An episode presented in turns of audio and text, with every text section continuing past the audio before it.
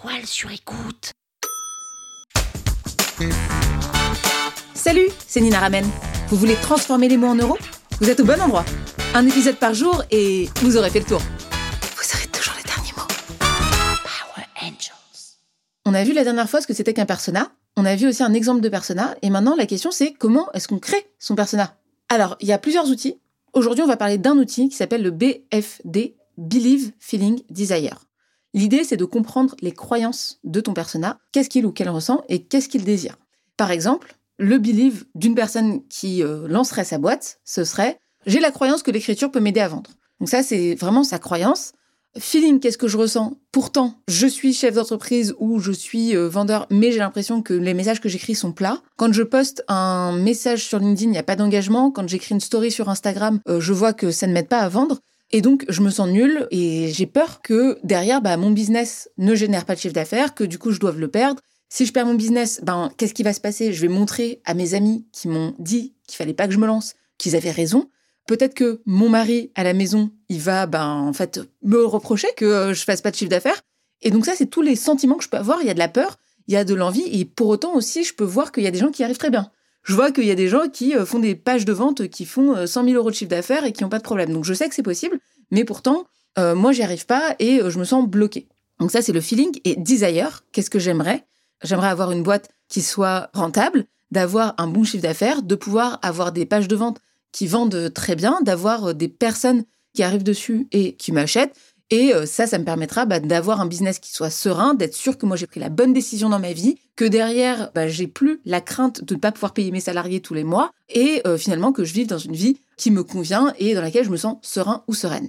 Donc là, on a fait ce qu'on appelle le BFD.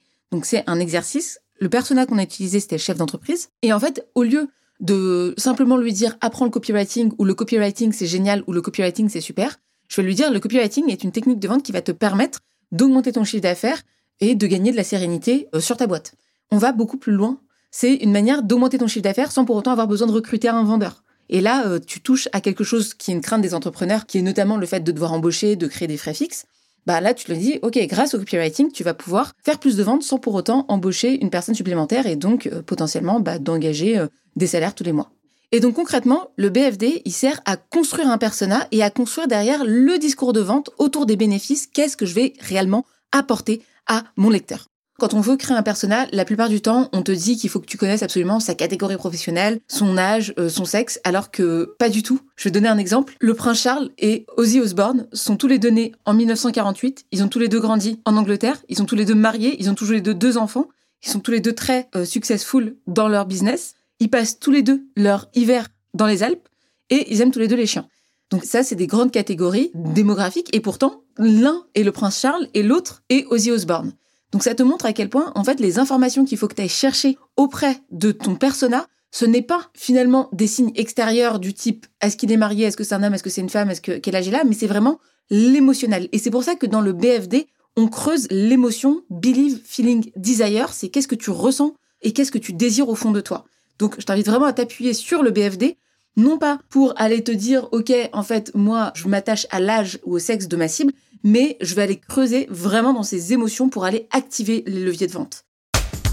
Power Angels. La toile sur écoute.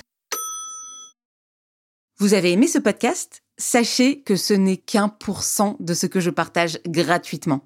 Si vous voulez en savoir plus, abonnez-vous à ma newsletter, le lien est en description. Vous aurez chaque semaine des cours, des exercices et des tutos pour améliorer votre écriture de vente, pour améliorer votre copywriting. Je vous dis à tout de suite.